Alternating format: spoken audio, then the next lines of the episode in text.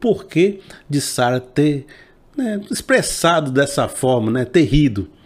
A segunda diz o seguinte: olha, porque a possibilidade física já havia ficado no passado e com isso também a sua esperança. Talvez ela já estivesse resolvido esse sentimento dentro de si.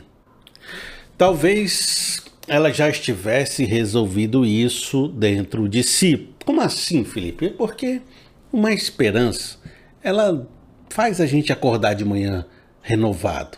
Ela faz a gente lutar mais, faz a gente acreditar que é possível. Mas uma esperança que demora muito para acontecer, uma promessa que se estende, começa de certa forma eliminando a própria motivação que ela gerou. Porque de uma certa forma você pensa assim, rapaz, eu queria ter um filho. Passa um ano, passa dois anos, passa três anos, e aquele desejo, aquela motivação começa a virar uma, um lembrete de que você não tem filho. Dos anos que você passou sem ter o filho, das histórias que você conta sobre não ter filho. O acúmulo dos anos não tendo filho gera um testemunho de que você não teve filho, que você não é mãe, que você não viveu aquilo. Quanto mais tempo passa, mais eu sofro e amargo a alma e me frustro por esperar demais. Sem contar o fato de que ela estava envelhecendo. E quando você envelhece, os hormônios mudam, o humor muda, a paciência muda, a vida muda e chega uma hora que você já começa a ter que dar seguimento à vida sem aquilo que aconteceu no passado, sem aquela esperança ter se realizado. O seu, seu próprio corpo está dando sinais dizendo: olha, não vai dar mais não. Tu não é uma garotinha mais não. A tua vida já andou. Vai viver o que tu tem para viver, porque essa história aí nem mais teu corpo está acreditando.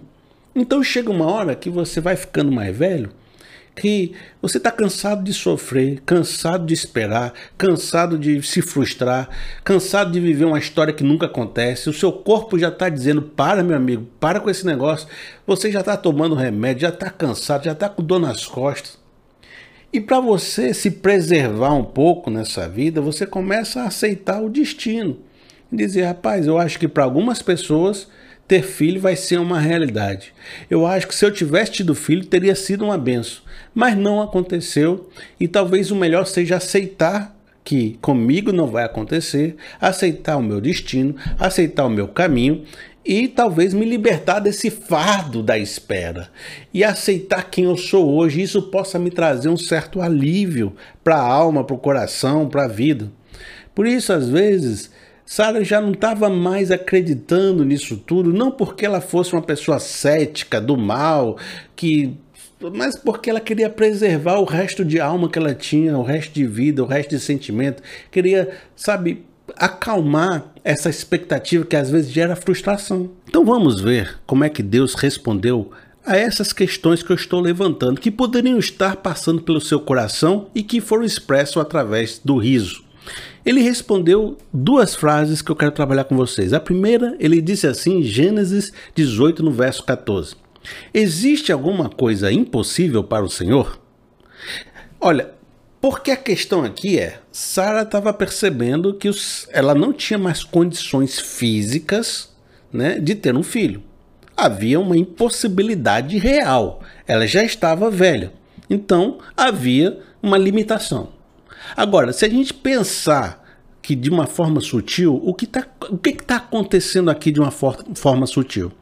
Sara começou a acreditar que o fato dela não conseguir engravidar, ou seja, se eu não conseguir fazer isso, então Deus também não vai conseguir fazer ela associou o fato de que quando ela consegue fazer, então é possível. Quando ela não consegue fazer, então não é possível. Se meu corpo pode fazer, então é possível. Se meu corpo não pode fazer, então não é possível.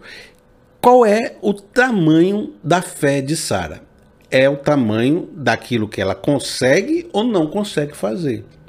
O que está sendo implícito aqui é Deus é do tamanho das minhas limitações.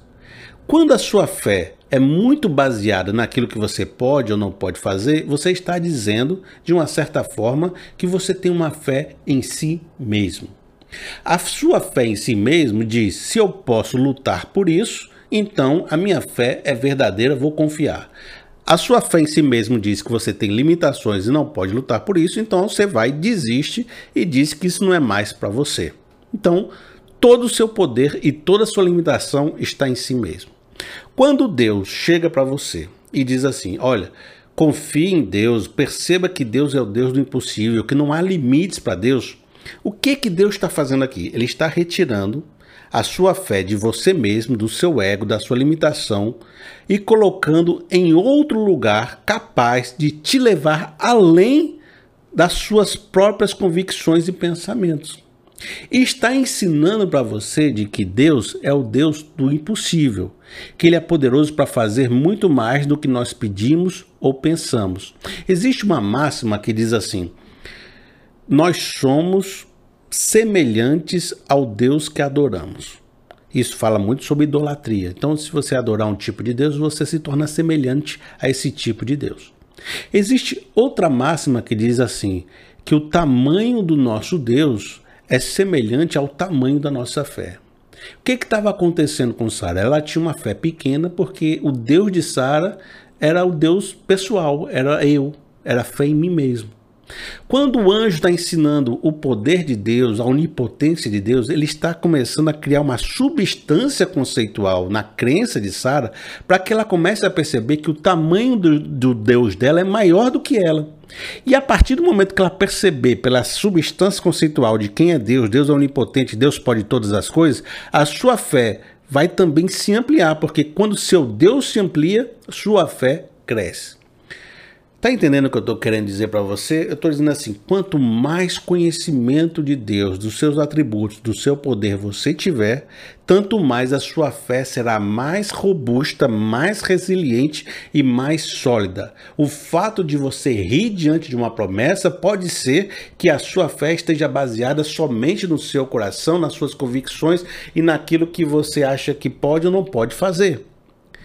O tamanho da nossa fé é o tamanho da compreensão que temos das possibilidades que Deus pode fazer em nós e através de nós. Por isso, crer, ter uma crença, ter uma fé, pode ser uma, uma palavra que não, não diga muito se essa fé que você diz que tem é uma fé que não tem uma substância forte, é uma areia movediça, é um fundamento de uma casa construído sobre areia. Vai bater os ventos, vai bater a tempestade e ela vai cair. Mas se você tem uma crença baseada no Filho de Deus, na revelação de Deus, é Deus quem sustenta essa palavra. Não é você, não é as suas próprias limitações. Então, quando Deus ensina a Sara sobre a onipotência de Deus, ela está tornando a fé de Sara mais robusta. E uma fé mais robusta é uma fé maior, mais resiliente e mais forte. Talvez você me pergunte agora, e como é que eu faço para aumentar a substância conceitual da minha fé? Para que eu possa ter essa fé maior, mais robusta, mais resiliente? Não tem mistério, não tem segredo. Uma excelente forma de você fazer isso é aprendendo mais sobre Deus através da sua palavra. Quanto mais você conhecer os atributos de Deus, a palavra de Deus, as corretas profecias, as corretas explanações, ensinos, a vida de Jesus, dos evangelhos, mais forte a sua fé vai se tornar, porque ela vai se preencher do conteúdo de Deus, da revelação de Deus. Mas isso pode ficar muito aqui na sua cabeça, muito aqui nas suas ideias.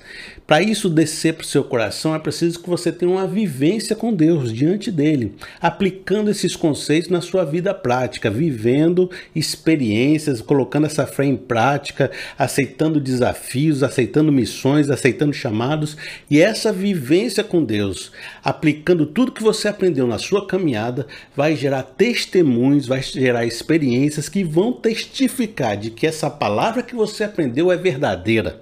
E aí ela vai passando daqui para o coração, vai se tornando cada dia mais robusta, cada dia mais forte. Isso não é um processo para você conseguir fazer eh, ouvindo uma horinha de estudo bíblico ali, passeando numa igreja, visitando o culto acolá. Isso é uma história de vida. Mas se você fizer direito, crescer na palavra de Deus, crescer no conhecimento de Deus, crescer na sua vida prática, com o tempo a sua fé vai se tornar mais forte. E vai vir os ventos, vai vir a tempestade, e a sua casa não vai cair. Mas existe também uma segunda coisa que Deus disse para Sara. Também está em Gênesis 18, no verso 14. Diz assim: Na primavera voltarei a você e Sara terá um filho. Dessa vez houve uma informação diferente. Deus estabeleceu pela primeira vez uma data. Deus disse: Olha, na primavera.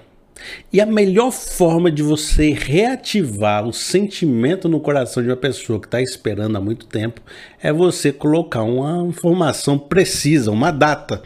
É como se Deus estivesse dizendo para Sara agora: Sara, você já caminhou tanto tempo, você já esperou tanto, você já segurou essa fé por tanto, sabe? Você já passou por tanta coisa. Olha para frente, olha lá, tá chegando. Tá vendo ali a, a, beira do mar? Você nadou, atravessou esse canal nadando, vai 100 metros para chegar na borda, você vai desistir, você vai começar a rir, você vai começar a desacreditar. Segura a sua fé, segura que está chegando, calma. O teu milagre vai chegar, né? Como, como diz assim, a tua promessa está chegando. Existe uma data estabelecida para que ela aconteça, e assim foi. Como diz Gênesis no capítulo 21, no verso 2, diz assim: Sara engravidou e deu um filho a Abraão em sua velhice, na época fixada por Deus em sua promessa. Percebe? Na época fixada por Deus. Olha, o que Deus está ensinando agora para Sara é de que para cada coisa acontecer existe uma data determinada e até para a sua promessa. Existem momentos que você deve esperar até que chegue o momento da realização. E isso significa que Deus não se esqueceu de você, não é que Deus se perdeu pelo caminho, não é de que ele não se importa com você. É porque enquanto não chegar essa data, as coisas não vão acontecer. Mas isso não significa significa que Deus não tem você como alguém precioso, importante, que Ele não te ama. Isso está restabelecendo a confiança em Deus, dizendo: olha, as coisas vão acontecer quando tiverem que acontecer. Na, na percepção de Deus, existem grandes acontecimentos que são que mudam a história, que mudam a existência, que estão numa grande avenida e fazem parte do seu plano de salvação. Existe a plenitude dos tempos, o tempo onde determinada coisa vai acontecer, o tempo onde o povo vai para o Egito, o tempo onde vai vir o libertador. Existe tudo isso na, nos grandes troncamentos da história. De acordo com esses troncamentos que têm as datas certas para acontecer, Deus vai encaixando as nossas pequenas histórias, nossas histórias cotidianas, vai sincronizando o nosso tempo com o tempo dos grandes acontecimentos. Então, às vezes, a nossa história vai acontecer, mas precisa de uns 20 anos para acontecer. A nossa promessa vai se realizar, mas precisa sincronizar com aquele outro grande acontecimento da história que vai demorar outro tempo para acontecer. Então não é que Deus está desatencioso com você, é que cada coisa tem seu tempo e seu momento para desabrochar. E na hora certa, no momento certo, vai acontecer. E no caso de Sara, Deus está dizendo: calma, tá ali, Tá chegando. Você, se você olhar para frente, vai ver que já tá a praia bem pertinho. Nade mais um pouco. Calma. Na primavera eu volto e você vai ter o seu filho. Observe esse cenário dos grandes acontecimentos e Deus sincronizando a nossa vida dentro desses grandes acontecimentos através do texto de Gênesis 15, no verso 15. Você, porém, irá em paz a seus antepassados e será sepultado em boa velhice. Na quarta geração, os seus descendentes voltarão para cá, porque a maldade dos amorreus ainda não atingiu a medida completa. Percebe que há um gestor aqui que Deus trabalha gerenciando grandes acontecimentos? Então ele está dizendo, Deus está falando com Abraão, Abraão, você vai morrer. É, né? Você não vai viver toda a história do mundo, nem todos os acontecimentos. Então o que, que vai acontecer? Você vai morrer, mas vai morrer em paz. Mas aí a sua quarta geração vai acontecer isso. Eles vão voltar para essa terra e vão encontrar os amorreus. Os amorreus ainda estão cumprindo o seu período de arrependimento, de misericórdia, estão preenchendo de iniquidade ali. E aí, quando eles alcançarem um nível tal que vai vir um momento do juízo, é, é só lá para quarta geração depois, tá certo? Aí sim, esse seu povo vai vir para cá, vai acontecer isso, vai acontecer aquilo. Pense que Deus está olhando coisas macros, para muito além do meu desejo de ter um filho e da minha herança. Assim, quando Deus diz na primavera eu vou voltar para você, ele está estabelecendo, dizendo existe uma época fixada para cada coisa acontecer, e eu não esqueci de você, mas também para que você entenda que eu sou um grande gestor dos acontecimentos, existem coisas acontecendo lá fora, sincronizadas, que a sua história vai se envolver aqui. Então, calma.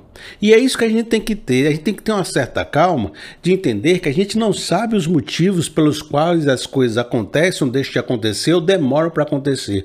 Mas a gente poderia entender que Deus tem o controle de todas as coisas, que Deus é um gestor super eficiente para saber como organizar esses acontecimentos e que eu tenho plena convicção que na hora certa Deus vai encaixar a minha história com um grande plano de salvação, de redenção que Ele tem construído. Ainda que demore, Deus não se esqueceu da gente. Ele está cuidando de todas as coisas e é esse o sentimento que você precisa ter. Não